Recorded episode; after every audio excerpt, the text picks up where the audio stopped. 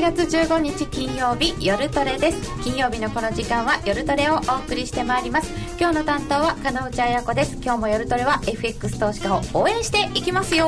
今日のゲスト今日はお久しぶりの登場です。高野由美子さんです。こんばんは。こんばんは。よろしくお願いします。えー、高野ご夫妻でのご出演でございます。高野康則さんです、はい、よろしくお願いします。よろしくお願いします。そしてエミリちゃんです、はい、よろしくお願いします。えー、今日はちょっとスタジオが寂しい。花子ちゃんは会社員だからね。そうなんです。お休みでございます。会社員です。はい、えー、本日は高野さんの由美子さんのドル円で行こうなんだけどドル円構造研究所レンジの時はどうする？と題してお話を伺ってまいります。足元の相場の動きも気になるところです。より実践的な分析と投資手法を解説していただきます。その後は FX 取引をもっと楽しむためのコーナーもあります番組の Twitter でご意見ご質問随時受け付けております。取り上げてお答えしてまいります。お寄せください。みんなでトレード戦略を練りましょう。それでは今夜も夜トレ進めてまいります。由美子さん待ってました。なんか雰囲気変わりましたね。髪の毛伸びたんです。ただ、でもなんとなくね切ってないっていうただ。雰囲気違う感じします、今日。いつもはこうなんですけど前に出た時はあれはかなり短い方。髪の毛だけですかねえなんか違う。なんか違う。違う気がする。服もスメドレー様です。そっか今週は高野康則さんが寡黙になる日ですね。よくご存知。あのね原稿が結構あのきっちりたくさん用意してきてるんであんまりこう口挟む余裕がない黙って感じ黙って黙ってああもうじゃあ早速いきますよ。えー、ま由美子さんといえばドル円で行こうなんですが今日もえー、由美子さんのドル円構造研究所なんですが、はい、このところずっとレンジ、はい、まあ、結果としてレンジになってますよね。こんな時はどうするんですか？えー、っと常にドル円をやる時でも常にその関連のある通貨ユーロ円とか、まあ、ユーロドルとか、まあ、一応ポンドとかも全部見てるんですけども。でそっちの方がいい。なんかドル円ダメだと思った時は、まあ、そっちのユ,、まあ、ユーロドルとかでポジション取ってる感じですね。じゃあ最近は由美子さんのポジションの主なところはドル円じゃなかった、まあ、ドル円はずっと、あの下がってもいいなと思ってるんで、まあ、上がった上がってこう上がっているうちはまあ見てて。で、まあ、切れる時に売ってたんだけどもそれまあどうも下がんないんで今度ユーロドルとかをまあ売ってましたね。でずっと思ってたのはユーロドルの売りですね。でドル円のショートは売っては買い戻しとかそういう感じでそして、まあ、由美子さんといえばドル円と私は思ってたりするわけですけどあとはやっぱりずっとこれまでも伺ってきたのは LINE の話、ですね。はい。由美子さんが私の一番特徴特徴。LINE、うん、まあ、ちょっとその話していいですか、はい、えっと私の特徴としてはこうチャートに引けるラインを基準にして全ての売買を考えるということで、うん、そのラインっていうのはどういうものかっていうと、えー、相場そのものであるこういう値動きがこの相場に自ら作った抵抗なんですね。でこう動いてるとこことここを引っ張ってここにこういうラインが引けるんだけどそこに見えない抵抗ができてるっていう考え方なんです、うん、で板みたいなものをこうイメージしてもらうといいんだけどもでそれを板の上にいる時はその、えーと、基調が続いてその、えー、安定した基調をブレイクする時にはその、えー、なんていうの？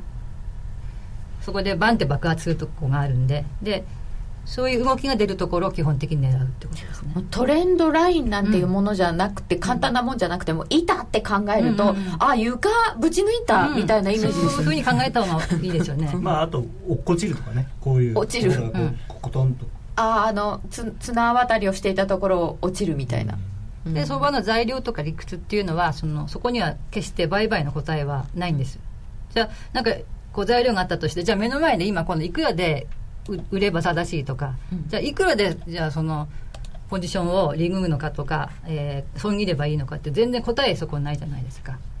うん、だからその、うん、その材料っていうのは背景として頭に入れておいて、売買を決める時は全てその LINE、LINE によって売買を決めるっていうことですね。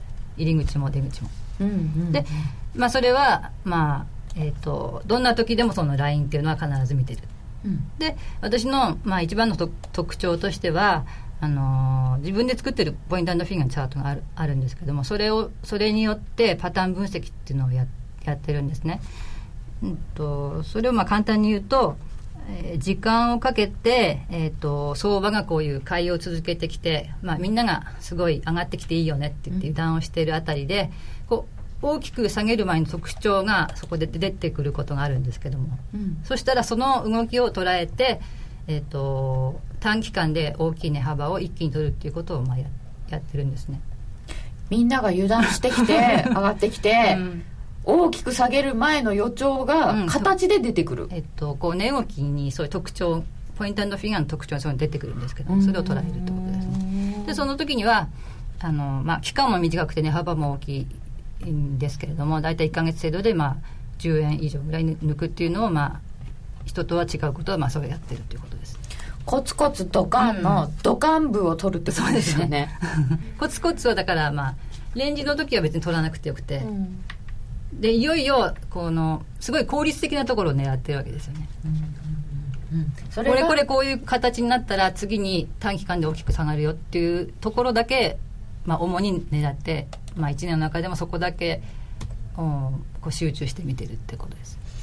これまでに長いことやってきて、うん、溜まってきた由美子さん必勝パターンっていうのがいくつかあって、うんそね、それにはまるような時は基本形があってあとまあバリエーションがあって割もう結構難しいんですけど、うん、それにはまる時はもうドーンといく、そうですね、でそうでない時にはただのラインブレイクで備えるっていう時には、だからまああのちっちゃめですよね、これはもう何の迷いもないっていうパターンになった時にはすごい大きいポジションを取って、まあ普段はこうちっちゃくやってるっていう。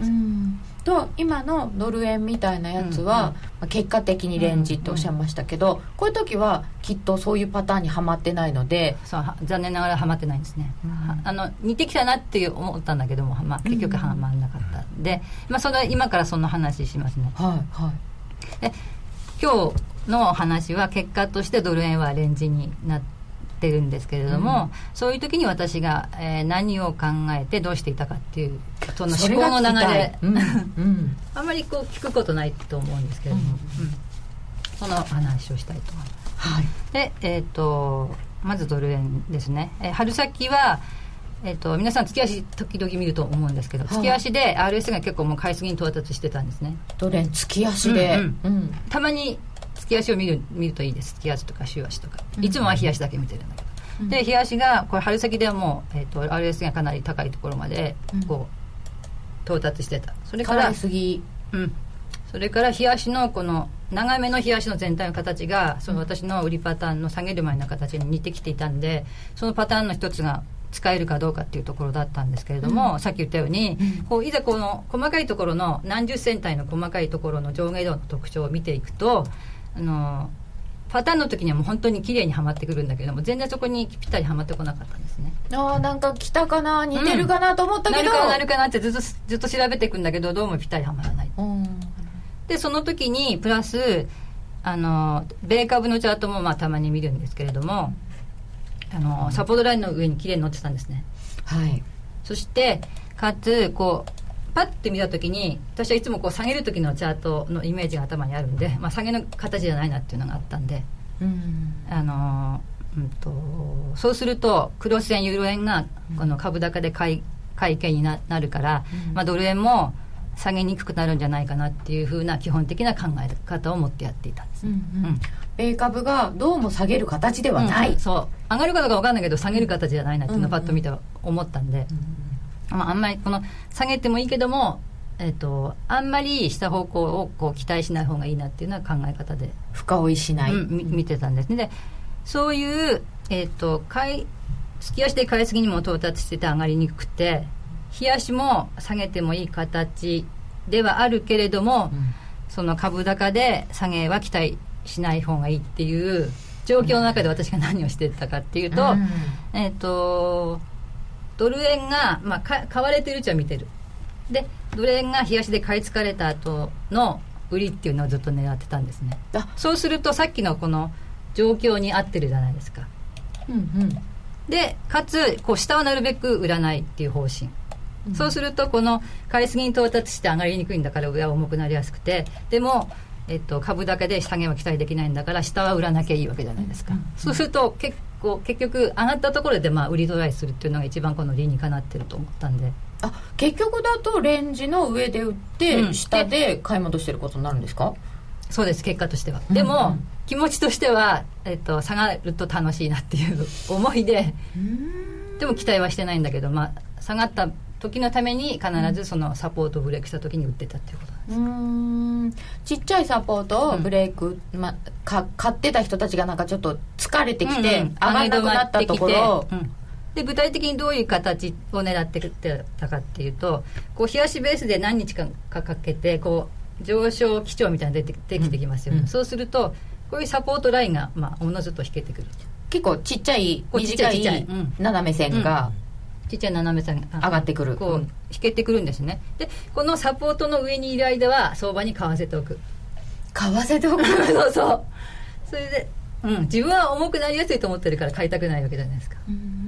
でもこう上がるそっか。えっと上がると嬉しい人はこう買って買うじゃないですか。で買わせといてで上が詰まってきて、うん、とどうもなんか上がらなくなってきたなっていうふうになってきて今度サポートを維持できなくなったところであそこまで待入り口、うん、でここで入る。でこの上がってる時に売っちゃうと、こう持っていかれちゃうんですよね。でサポートの上にいるから、この辺で売っちゃって売っちゃうとこう上がってきた時に不安になってこれは上がるんじゃ上がっちゃうんじゃないかっていうふうに自分は下がると思ってても、動きを見てると買っちゃうんでとにかくブレイクしてから売るってことですね。上がってる途中で売らないってことですでも下目線でいるのでそこ、ここ短いこうトレンドラインが引けて上がってるなと思っても、うん。別にそこの上まで取ろうとしないで、ここは買わせとくんですね、うん。で、えー重くなって下がってきたところで売る。えっとそれはブレイクしたところで売る。基本スタンスがうん。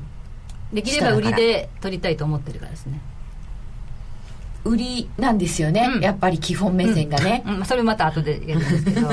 でこのまあこういうサポートブレイクして伸びてるうちは持ってるんですよ、うん。であもっともっと下がるといいなと思って思ってるんだけどもえっ、と下がどこかでつか突っかかって下がらなくなってきたら、えっとこれは基本の考え方が、えー下げを期待しない方がいいって思ってるんで、あー。うん、あんまりこう執着がないじゃないですか。執着してないポジションなんで、うん。えっとパターンの時と違って下がどっかで突っかかったら買い戻しすぐ考えるってこと。そんなにすごい取れると思ってるわけじゃないので、うん。結構ちっちゃくもリググあの下げパターンの時には、えー、とここから始まるとしてこうダンと下がって少し戻したらここの時はもう売り売りますことしか考えてないんですけど。だからパターンにはまってないから、うん。今回のその思考スタンスっていうのは全然違うスタンスなんですよね、ということで、まあ、基本的には、えー、とレンジには結果的になってるということですね、まあ最初からレンジだって分かるわけじゃない後で見てレンジって分かるの。かあーそうですよねえっ、と三角持ち合いブレイクで何十回騙されたことか上値重たいなと思って下抜けて売るとそこはそこで踏みまくり踏み踏まされまくりなんです。なかなかそれがうまくいかないという人もいるみたいですけどこうレンジブレイクしたなと思って売ってるんだけど、実は失敗だった騙しだった。その時ねさ後でまたいいこの手があるんですよ。あじゃあそれそれ後で聞きましょう。はい。でで注意ずっと注意してたことはパターンじゃないからこう、うん。これこれこういう形になるとイメージがなくてこう暗闇の中で手探りしてるんですよね。で冷やしのラインブレイクで一応下の目が出たからそその下の方向に備えているだけであって確信があってそこのポジションを取ってるわけじゃないじゃないんですね。でそういう強いイメージもなくて強い気持ちで持ってるポジションじゃない強い気持ちじゃないポジションは引きずらないっていうことをちょっと心がけてその下がりにくいってこともあったんですけど。でいつもすごい大事にしてることは、はい。でいつもまあ言うようにしてるんですけど一旦こう評価益が出たらね、うん。まあ、50銭でも100ポイントでも200ポイントでも何でもいいんですけどこのプラスの世界になったらそれをマイナスに持ち込まないっていうことがすごい大事なんですね。これはすごい気持ちのダメージが大大きい。すごい儲かってると思ったらあっと思ったらマイナスになってたらもうすごいすごいダメージです。もうどうしようもないんですよ気持ちがね、うんだからこの狙いすましてないポジションをいちいち引きずってそのエントリーして、まあ、ストップはその時にこう決めておくじゃないですか、うん。エントリーした時点では、そのだからストップまで持っちゃってると、そう資金がどんどん減っちゃう。そんなにうまくいく時ばっかじゃないから、自分のの希望してる動きに必ずなるわけじゃないから、だからこのうんと、軽い気持ちっていう、まあ、あんまり強くない気持ちでやってる時には、えー、ストップまで待っちゃわないで、えー、伸びるという確信がなければ、えー、リグエルうちにリグ、うん、小さくてもリグちゃう、ん、でそれもさっきその難しいっておっしゃってた方いるじゃないですか。で私がよくこう使う手があるんですよね。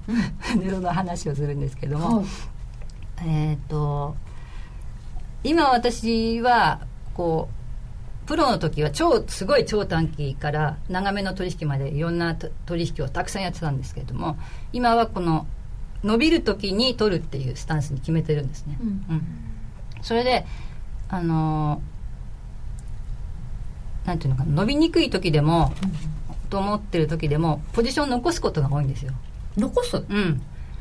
あさっき言ったようにこう売って突っかかったら買い戻しを考えるって言ったじゃないですか、うん、でここであ絶対これ買い戻さないと多分戻されるなと思った時でも、うん、その一部買い戻してもそのなんかの時はねいや今でも。今でも？何かのきっかけで、うん、その基本には下がってもいいっていう気持ちがあるから何、うん、かのきっかけでバンってブレイクした時にポジションがないっていうのはすごいまずいことなんですよね、うんうん、だからここで多分全部買っとかないといけないなと思っても保険伸びた時の保険としてこのいくらかポジションを残すっていうことがすごい多いんですね、保険をかけておく、うん。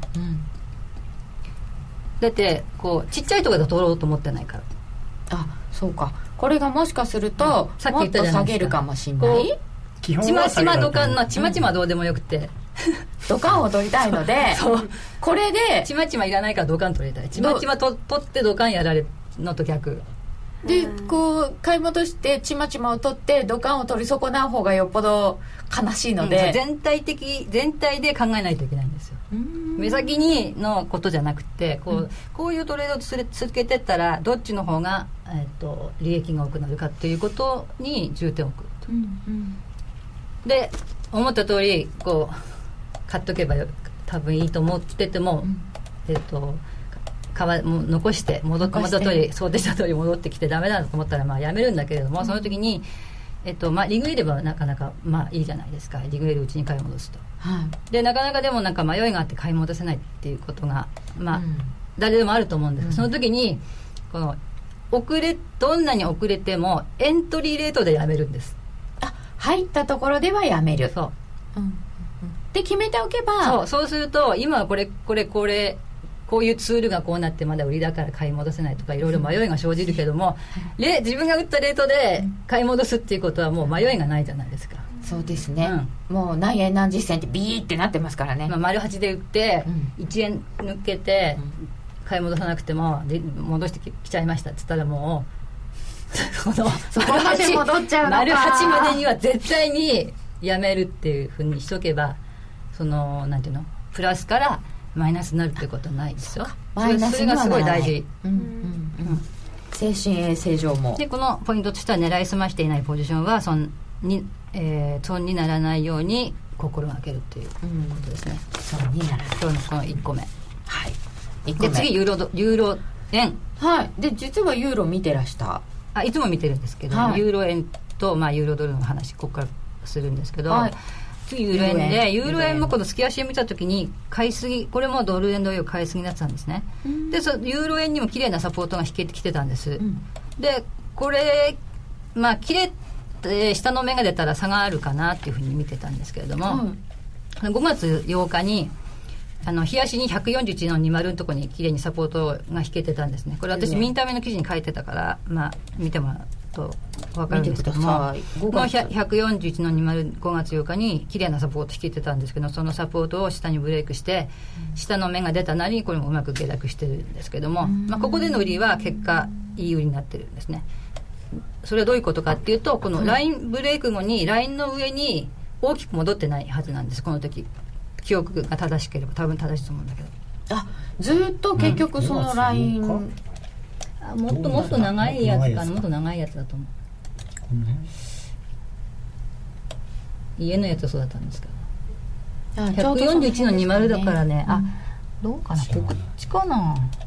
141の20だからこの辺に来るラインが今説明してる暇ないんだけど。えとここでの売り結果としてなっててこのラインブレイク後はラインの上に戻ってないので、えっと、その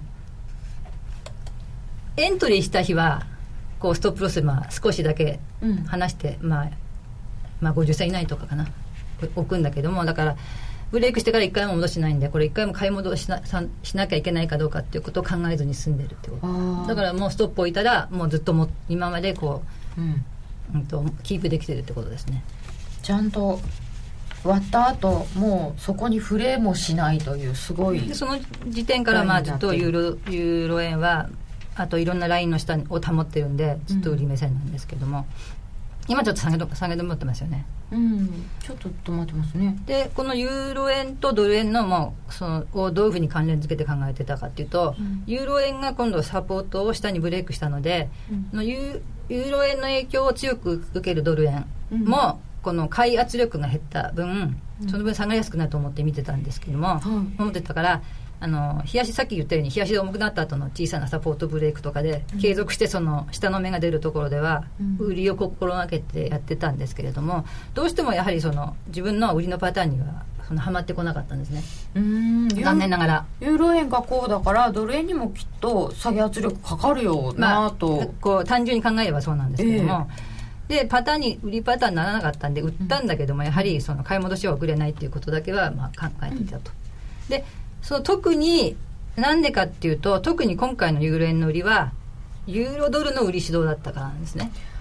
だからそのドル円の下げを期待するよりはユーロドルの下げを期待するっていうあ。まあ私の中ではそういう感じだった。素直にユーロドルいった方が取れるかな、うん、でドル円もともとパターンでもないし、うん、こう下げにくくなるっていう考えもあったじゃないですか、うんうん、でも一方ユーロ円とドルユーロドルはサポート切れ切れ切れてる、うんのでまあえっと、ドル円のは売っても、えっと、下げ止まったらドルははこれも継続して買い戻しをしていたっていう。そうするとユーロドルが主導だということでユーロドルを意識強めたということですが。でまあずっとユーロドルけ結局ユーロドルの仕事をまあずっと持ってただけなまあ継続してずっと持ってるんですけども、うん、まあそれまた後で話するんだけれどもそうしたら今度67月に入ってきたら、ドル円があることがあが起きたというか、まあ、気づいたことがあったんですね。はい。ドル円新しいことに。あのね6月7月ときて。さっきの私のこれ。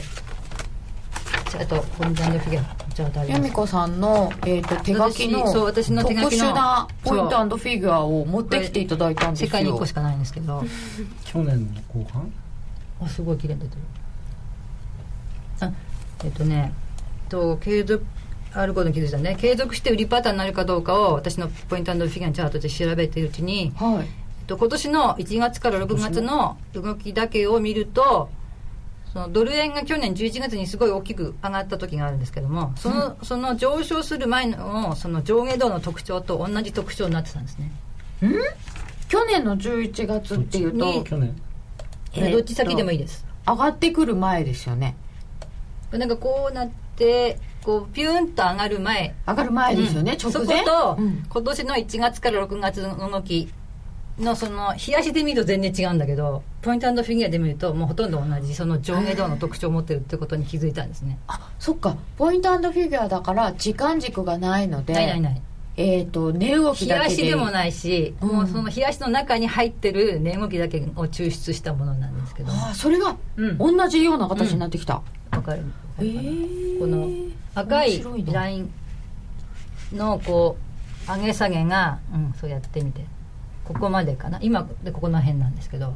これは去年のやつじゃないですか。これ11月にここから上がるで今の1月から6月のやつ出してますこれもここから同じ上下動のこういう赤のラインが同じ上下動の形特徴を持ってる。じゃあ上がりそうだ。からこの視点だけだと次にこのドル上がる？ドル円上がるっていうだから視点もまたここで生まれてきたんで、下がってもいいっていう考えともともとの考えとドル円が今度ここだけ見ると上がる特徴を持ってるよっていうのをまたまた2つの迷迷いの間に入ったわけですね。ドル売り目線だったのに、うん、で同じ特徴。反対のドル上がる理由が出てきちゃいました。下げてもいいと思って思いつつ下は硬く上げるさらに上げる前の特徴も持ってるってなったら、上下迷って私がどうしていたかっていうことなんですけれどもクイズ。クイズ。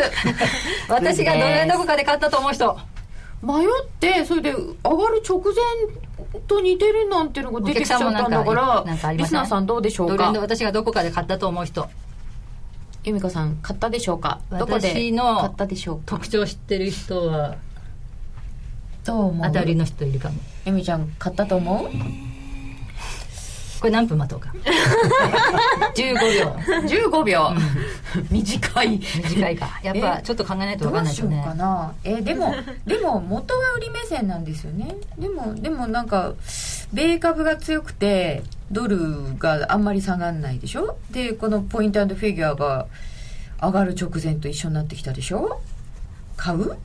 どうどうする？エミリちゃんなら買う？難しい。っていうか由美子さん買うと思う？高野さん由美子さん買ったと思いますか？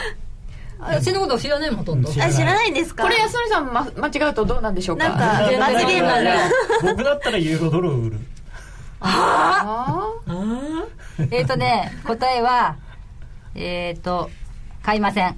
ーやっぱり買わないんだ。なぜかというと、はい。まず一番の理由があって私の基本方向が売りだからです出ちゃった。それ？あここ？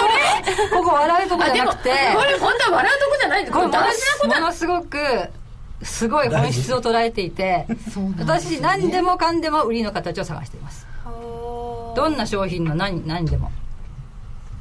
えっ、とね売りはそうやってその一つを続けているとこの売りは逃さないようになってくるんですよこの売りになる前の雰囲気が直感で分かるようになななる。売りばっかり探して見てるから売りになるパターンが分かる。そう売りでは失敗したくないわけ。これ別に買いでもいいんですよ。あいいんですよ。あ買いの人だったらずっと買いばっかり見てるからでもなぜ私が売りかっていうと買いは長い間かけてものすごい押しを入れながら上がっていくので、ものすごく体力がいるんですね。だからこう戦いにくい。それに反して売りはこうすごい時間かけて上がってきた分を1ヶ月とかでバーンって一気に取れるんですよ。だからそういうあと重力にすごい逆らってないじゃないですか。全てそういうのがすごい大事なことでみ自分にフィットしてるかどうかって自分にフィットしてる。あえっ、ー、とですねちょっと遅れていただきましたのがかか買ってなさそう。偉い、ででもさすが。凡人なら買うっていう答えもあった。レジスターズラインを超えて買った？だからそこでだから普通はドル円買うじゃないですか。でも嫌なんですよ。あのあ上げの準備段階の形ができてるっていうのはそうなんですけど、まだ上がってないんですよね。だから本当に上がりだしたらまあ買うん買うんですか？あでもほらさっき言ったように売りのパターンになってないけど似てるっていうのがあるじゃないですか。だからただこれは売りと買いと間で迷ってるんだから迷ったら迷いが生じたらこれポジション持ってられないんですよね。あそうですね、うん。買わない強い。売らないけど買どわない。っちかにこうなってないとダメなんです、もう強く、信念が。あやふやだとやめちゃったりするんですよ、うん、えー、っとあでも買う時は逃げ腰ですよね。その通うり さすが。さすがですね。みみんな結構分かってますあねーすごいですあとね、もう一つのだから理由としてそれはだから本質的な理由。私の基本方向が理由だから。だからもう一つの理由としてユーロ円が5月8日に下にブレイクしたことにより、うん。ユーロ円大枠で売り方向で見てるわけじゃないですか、うん。そうするとドル円の買いっていうのはユーロ円の売りには合わないんですよ。そうですよユーロ円の売ねりっていうのは基本的にドル円の売りとユーロドルの売りを合わせたものがユーロドユーロ円の売りなんでそうすると基本がユーロ円の売りだとドル円の買いっていうのは逆なんですよあそうですね。逆になっちゃいます、ね、そうすると自分の中で納得がいかないからポジション取れないってことなんですね。あだからそういう時は何してたかってユーロ売りに集中してたってことなんです。ーうん。でこのなユーロ、えー、と5月にねユーロ円が104 100なんだっけなんとかの20をブレイクした時に、えっと、ユーロドルも5月にその時に同じような綺麗なこう右上がりのラインが引けてたんですね。でその上もあこれ上に抜けたらまた買うのかなと思思って見てたらそこバシッと止まってものすごい上髭になったんですよね。その日かなんか。でその時に下をこのすごい3点引けるきすごい綺麗なライン引けてたんです。でその3点綺麗に引けてるラインっていうのはラインの中でもものすごい王様。すごいいいラインなんでこれ上ぴったり止まってこのライン切れたらそれでおまけにユーロ円のサポートも切れたら下がるよなと思ってそこからユーロドルを売り出したんですね。ドル円の売りはやりつつ。で頭の中ではこれでユーロ円の売りになってるから全部整合性が取れて取れてるんですね、そこがちゃんと合ってないといけないから、ユーロも見てるしいつも、でしかもさらに今はこういう状況なのでユーロ売りに集中されてた。そうそうそうそう。ドル円の買いじゃなくてこれでも本当に3点ピタって、うん。なかなかないですよね。そうそうそうそう。こんな綺麗な。ひでも長いですからね、うんそう長い。7月から。短いよりも長いとエネルギー貯めてるから切れた時にこう爆発力がね大きいんですよ。ああそうか。溜まってるんですよね、ここまでずっと買いが。でユーロドルにまた次行っていいですか？はい。時間ありますまだ。はいでユーロドルの売りユーロ円の売りとともにユーロドルも下げて取れるといいなと思ってたんですね。その理由はなぜかっていうとユーロドルの月足。ユーロドル月足？はい。これでえっとこの近近いところで感性があったんですよ。うん。こう上がってちょっと投げて上がってそのサポート切れてドスンと下がるっていう。うん。これこうなってこうこうなってこうわかる？これお客さんにわかる。こうなってこう。こうなってこう。今ちょっとわかりません。あこれひじきとかないんですよね。いやそこじゃなくてこっから全然違う。高野さんが分かってくれないと。マウスで。いやここを視点としてうんここの陰線で一回こうなってるじゃないですか。あ長いここだけ金線。こう陰線一本でここで一回息継ぎしてもう一回上がってそれでドスンって下がってるじゃないですかお客さんわかるかな、うん。で次の時ました。わかりました。ところもえっ、と一回違う。違う。な違わない遅れてんのこれでこう上がって陰線入れてもう一回上がると。で高値更新するんだけどもえっ、とドスンと下がってるじゃないですか。で今回もなんとなくこう一回、えー、押しを入れて上がっ、えー、と高値を更新してきたと、うんでサポートラインもいいのすごい引けてきたぞってなってて、うんうんでできたらこの感性を使って売り狙いたいなっていうのはずっと前から思ってた、うんっていうのがあるんですね。これもう感性ですよね、うん。ただの感性。なこう慣れる重慣れる慣れるうん。性質、うん。そのまんまこでう続いちゃうよう。感性はもう使える時は使う。使えるまでワークしてるうちは使うっていううん。考え方、別にいつまでもいつまでも同じになってなくてもよくていうん。それそれを使っていくらかでも取れればいいんです、うん。この癖を使って、こう癖できるんですね。うん。でその時もこうすごい細かいところにこだわらずにこう大きく見るってことがすごいいつも大事でうん。こう大きな特徴を捉えるっていうこと。まあ。だからそれ大きく、ね、幅を取りたいからそういうふうになってくるんですけども。細かいところは、うん。細かいところまで言うとちょっと違うかもしれないけど大体大きく見るとここがこうなってるみたいなのが続いていくわけですよね。抽象化する形を。線で書いちゃうみたいなう感じ、んそうそうそう。でこうでいいんですよ。もう一筆書き。うん、うん。うん上がって押して上がってドンと下がるっていう、うん。それだけのイメージを頭に持ってる。でそれに似た風になってきたらそこでとそこでやってみようっていう気もことになる。何かを手がかりにしてポジションを取るっていうことです、うん。でその時に背景がはい。ユーロに対して、えっと、悪い状あんまりいい状況じゃないじゃないですか今、うんでそれはすごいいいんですよね。うん。うん。狙ってる方向にそう材料が合ってる。材料材料が悪いから売るんじゃなくてそれはあくまで背景なんです。それは後からついてきてるんですね、うん。きっと材料の方が、うんうん。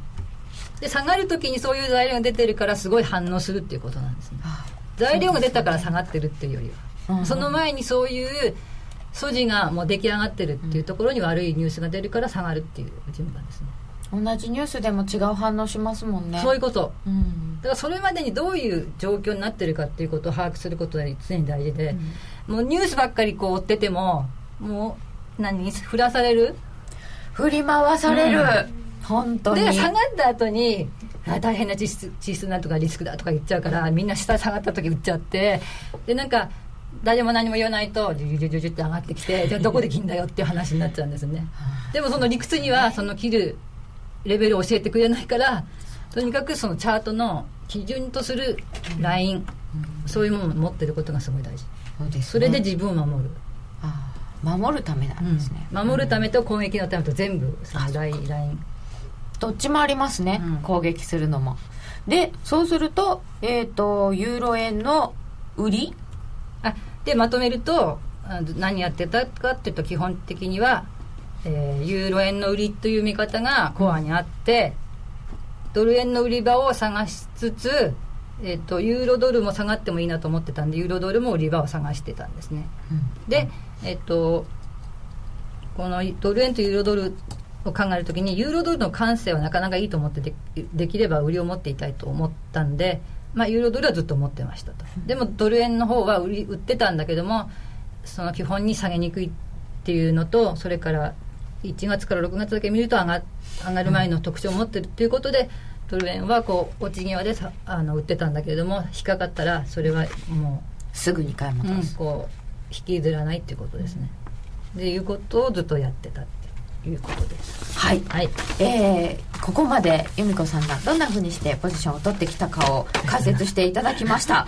えっとレポートを更新されたばかりだそうですので。それでドル円の不定期の、えっと、デイリーはもちろん毎日出してるんですけどもそれと別に、えっと、不定期で長めのビューっていうか、うん、見通しと見か通し見通しとそのチャート。線いっぱい引いたやつ。大事なラインを載せたみあのこういう理由でこう見てますみたいなのを、まあえっと、更新したばかりなんでそのまあえっとレポートを見つけてドル円のみ理由についてはそれを見てください。ななんで検索すればよかったでしたっけ？何でしたっけ？たえっ、とドル円で行こうで。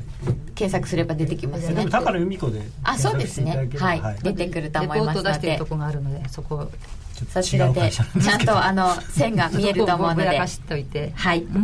で、ユーロドルの見通しははい後ほど伺いたいと思います。えーこのコーナーはこのぐらいで、えー一旦お知らせに入りたいと思います。高野由美子さんでした。ありがとうございました。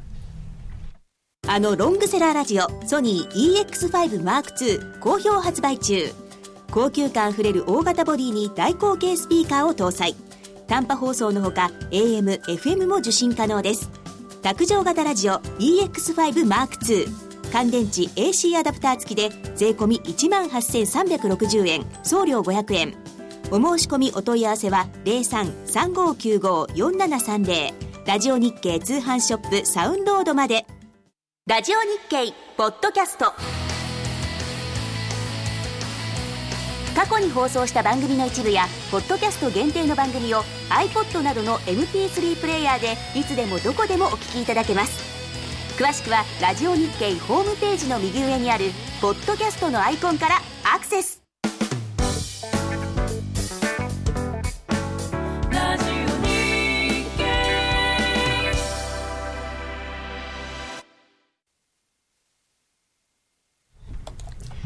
ちょいトレ FX のコーナーです。今日は小杉団長と二人でお送りいたします。花子ちゃんがお休みなので、はい。寂しい二人ですよ。いえ全然寂しくないです。はい、えー、小杉団長と二人でお送りいたします。はいちょいトレ FX、はい、よろしくお願いします。えっ、と、先週、ちょいトレ FX、はい、はい、ちらっと伺ったところですが、はい。はい、えーっとちょうど1週間経ちましてえーっとちょうどレフェックスをリリースでちょうど1週間経って、はい。まあ、結構お客様から好評いただいているようなので。あ、そうですか。はい、またちょっと簡単にご案内できればなと思っております。はい、リリース1週間経ちましたが、えーもう一度伺っておきましょう。ちょいトレ FX ってそもそも何ですか？まあ、簡単にこう表現しちゃうと皆さんご存知の MT4 ってやってるメタトレーダーと、まあ、ミラートレーダーをくっつけてさらに簡単にした。ようなシステムトレード。MT4 なかなかあのちょっととっつきにくくてですね。ですよね。はい。プログラム知識がないと、はい。なかなかね、あのーなんだろうストラテジーを作ったりできないんで、まあ、結構上級者じゃないと使いこなせないかなというものだったりするんですけどこのチェイトレフェクトについてはえーっとまあランディングページこれになるんですけど、はい。まあ、たった3分のマウス操作だけで簡単にストラテジーが作れちゃうよっていう。3分？はい、それは簡単ですね。簡単ですね。あのキューピー3分クッキングみたいなね。そそこから来てるんですか、まあ、簡単さをちょっとアピールしたいなというところで、まあ、こう数字をこういう形で持ってきてるんですけど、マウスでこう選んであげればいいんですよね。そうなんですよ、ん。で簡単作成と、まあ、詳しく作成っていう形で、えーっとまあ詳しくというものを選んだ場合はあのすまあいろいろ皆さんこうお使いのテクニカルあると思うんですけど、そういったものを組み合わせて、うん。えーっとストラテジーを作ることができちゃうと。自分のこう気に入ったオシレーター系だったらこれでトレンド系だったらこれでみたいなのちょっと選んで。うん、今までだったら多分 FX 会社さんの例えばうちの例えばチャートを見てでご自分のテクニカル分析で例えば移動平均であれば何日線と何日線を組み合わせて、サインが出たら、まあ、買おうかな売ろうかなとかっていうご判断をされてる方多いと思うんですけど、まあ、それをちょいトレ上でもできちゃうですからにそれが自動売買になっちゃうんで。そっか。じゃあ今まで自分で一生懸命考えてこれまで20日移動平均線がいいと思うんだよってやってた人はそれを組み込んでうん。自動でやってもらえるものを作れるってことですよね。そうなんですよ。なるほどなるほど。でさらにこともっといい機能があって、バックテスト？あのじゃあ自分のこうストラテジーを作りました。じゃあ過去の実績為替レートでじゃあそのストラテジーが儲かってたのか儲かってないのかっていうのが簡単にテストできちゃうんですね。なるほど。それがまあお客さんにこうこれ使えんじゃんというふうに思われてる一つのポイントになってくるところででさらにここにも書いてあるんですけどストラテジーの自動最適化機能っていうのがあって、はい。じゃあバックテストやってみましたとでえーとまあ、まあまあ儲かるねというのが分かった過去においては、で、えーじゃあ、えー、とそもそもその例えば移動平均線で5日と20日の組み合わせで、いいのかもっといい組み合わせがあるんじゃないかというのも、ストラテジーをこう自動最適化してくれるんですよ。例えば最適化することによっていや5日と20日じゃなくて3日と25日でしたとか、へえ直してくれるんですか？はい、それがじゅ順番にバッと並ぶんでこの組み合わせがいいですよと、はい、あじゃあそれを確認しておすすめされたのからさらに自分がまた選べばいいわそうです。おお自分がストラテジーじゃあこれをこのテクニカルを使って作りましょう。でもそれが実際に儲かるか儲からないかわからないですよねと。でバックテストやって最適化やって精度上げていきましょうと。おでさらに言っちゃうとえーっとここにあるリアルタイムシミュレーションはい。っていうのがあってこれ何かというと,、えーっと自分の資金を使わなくてもはい。じゃあ作ったストラテジーをシミュレーションできちゃうんですよ。シミュレーションもできちゃうんだ。リアルタイムで。今ってことですよね。もうリアルタイムのレートでずっとで例えばじゃああ作りました。じゃあ来週からちょっと走らせてみようと。いうのを実際の為替レートを使って来週から走ることができるんですよ。バックテストをしてさらに今を走らせられるってことですね。へえ。いわゆるフォワードテストってやつですよね。おおで完璧だ。こうじゃあこうリアルタイムでもうこう儲かることが分かったと。うん。じゃあこれいけるじゃんっていうことで実弾投入して走らせればいいかなと。うーん。まあ自分が選んだそのストラテジーが一体どれぐらい使い物になるのか難しいところではありますが。ありますんでそういった時まだ不安だと思うんでまずバックテストやり最適化やりっていうところであーあ自分今までこのスラあのテクニカル使ってたけどあだからこういこの組み合わせじゃなかったんだっていう、そういうことも分かっちゃうわけですね、はい、例えばあのセミナーなんかであのテクニカルセミナーマタガンさんがやってるようなセミナーなんかでどの何日と何日の組み合わせがこういいんですかねとかっていう質問をされるこう視聴者の方が少なくないんですけど、僕それってあの、えっと、テクニカルをじゃあそれを使ってる経験値とか、長いほどあのじゃあ例えば200日移動平均線は重要だよとか。うんわかんないじゃないですか。わかんないです。セミナーこう初めて聞いて、はい。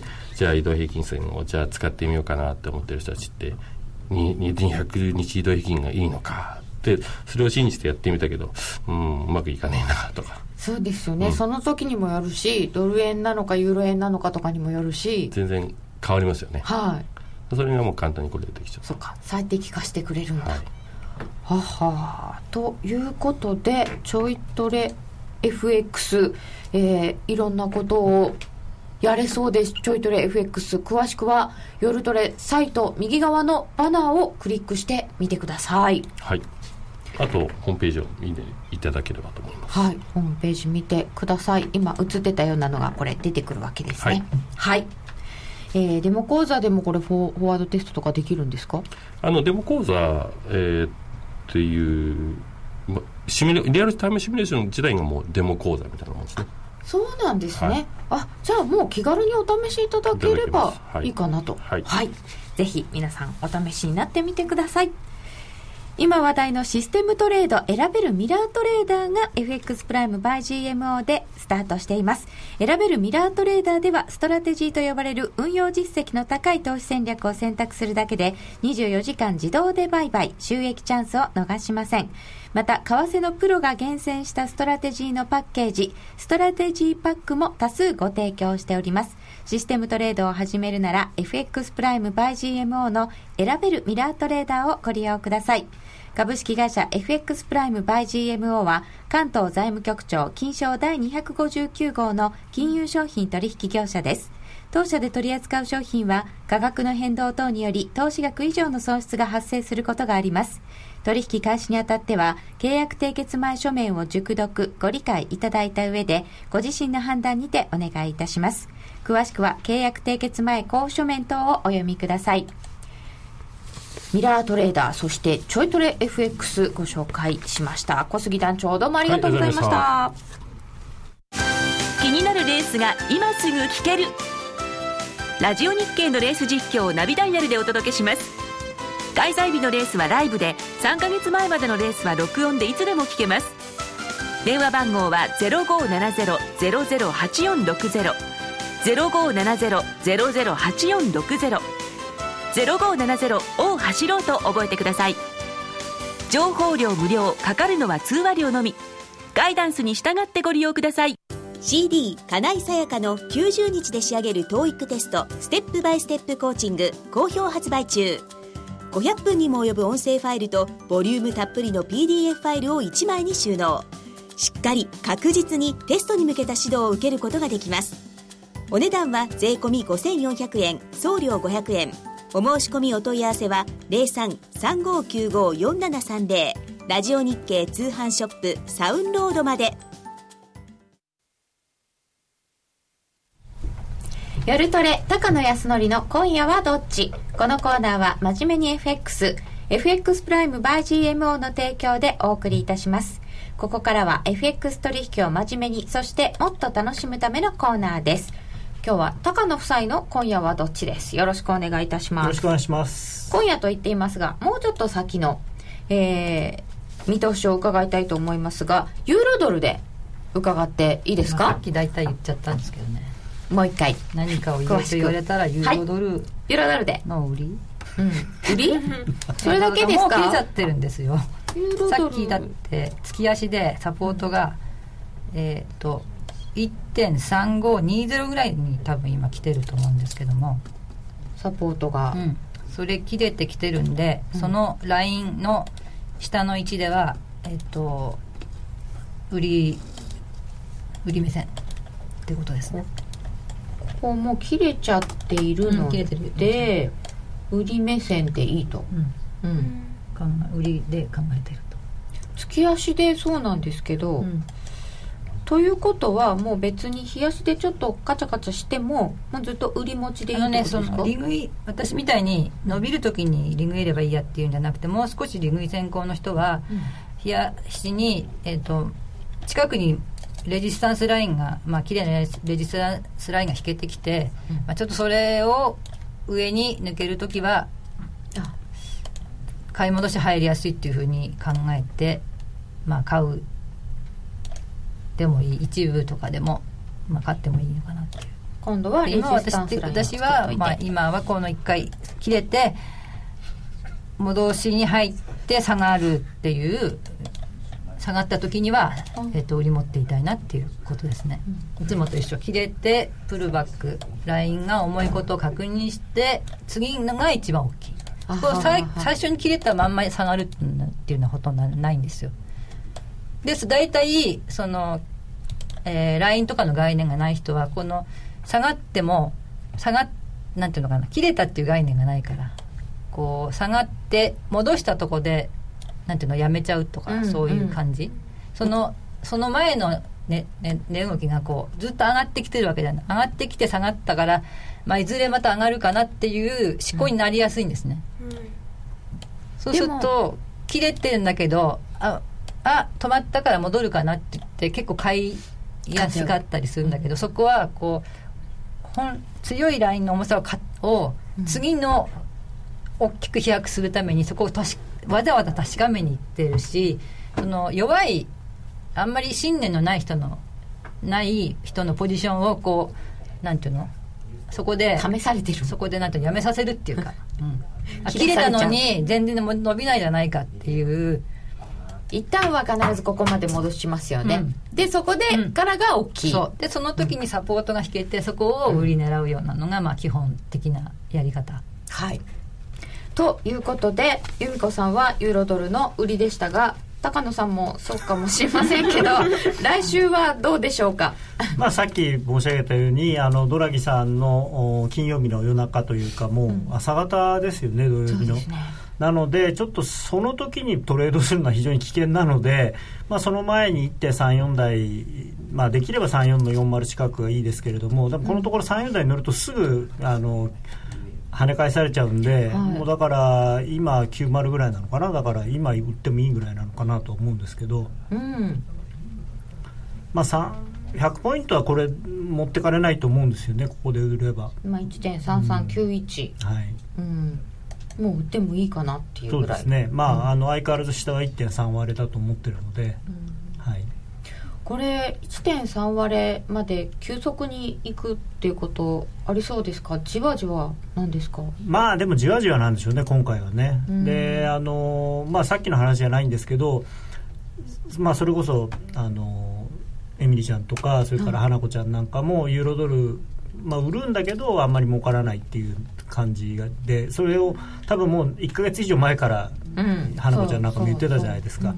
でじゃあ1か月前ユーロいくらだったのって思うとですね結構今よりは高いとこだったわけですよね。そうですね。でその前遡ればやっぱ5月の8日のに下がり出してからもう500ポイントあ700ポイント近く下がったわけですよ、うん。ででもやっぱりあんまり取れてない人が多分多いんですよね、でそれはそのまあし直近の安値売っちゃったりとかその戻した時に切っちゃったりとかするっていうのが原因ででその何を基準にあのポジションを作るのかっていうのとじゃあその基準作った理由があのおかしくなった時に買い戻すっていうことをちゃんとしてればいいんですけどただまあ、その高野が毎週毎週下がる下がるって言って本当に下がってきたからじゃあ売ってみようとかっていうんじゃやっぱりダメだと思うんですよね。あ高野さん今晩ってアメリカの指標が結構いっぱいあるんですけど今夜はどうしますか？今晩でももう時間的にはどうだろう。特にここからというのも。そうですね、まあ、あのドル円は結構アメリカの長期金利で振らされるので、はい。あの見といた方がいいんですけれども数字。あ出てるよねはいえっ、とアメリカの工業生産は予想を上回りました。0.4%の上昇です。追加稼働率は予想通り、まあ、あとミシガンぐらいですか？だあから今日はそうですか、うんうん。まあでもアメリカ長期金利非常に弱い弱いというかですねそんなに上がらないと思うんですよね。今はもうとにかく世界世界長期金利安なので、不思議ですけどね。あのまあそれぞれ理由が違うんですけどね。ドイツなんかはやっぱり GDP が弱かったからっていうことではあるんですけど。1%割れってちょっと低すぎませんか？まあでも日本のね10年債に比べればまだまだ高いですから。まあ今だから欧州のあの日本化という、あの揶揄されてますから。まあここでやっぱり我がドラギ先生我がスーパーマリオがですねそんなその日本の鉄を踏まないということで思い切ったジャクソンホールで。ジャクソンホールで思い切ったことを言ってくれるんではないかという期待感ですね。はい。はい。ということで、えー今夜はというか、来週はどっちという感じでした。えー高野さん、セミナーありますね。あはい、えー来週ですね、えー水曜日、えっと、20日かな、えー、20, 20日？20日？でしたっけ？水曜日。違うな。もうちょっと後だ。来週の水曜日？えーあ20日だ。20日に、えーちょうどさっきうちのあの由美子さんが言ったあの、はい。のと同じようなことであのギャンのう28のルールっていうのがあるんですけれども WD ギャンっていうのはギャン理論で有名こなこんなやつ？はい。はい。彼のそのルールの中にもその一度利益にの乗ったポジションで決してやられてはいけないっていうようなのがあるんですよね。私ね昔その線の引き方とかも、はい。ギャンに似てるって言われ言われたことがある。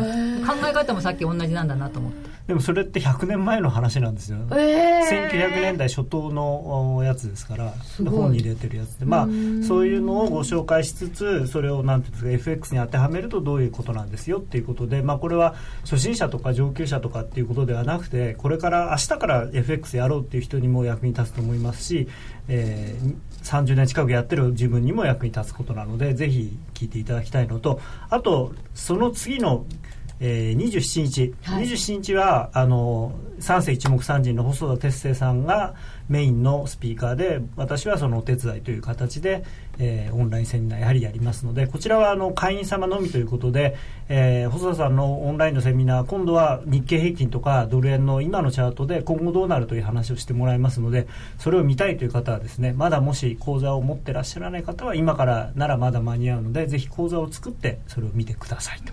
ギャンに一目均衡表とすごいですね。すすごいですよ。はい。ぜひ、えー詳しいことはホームページご覧いただければいいですか、夏のテクニカル特集ということで。ですね。はい。まあはい。あの夜トレもそうなんですよね。そうなんです、はい。一応テクニカル月間でございます。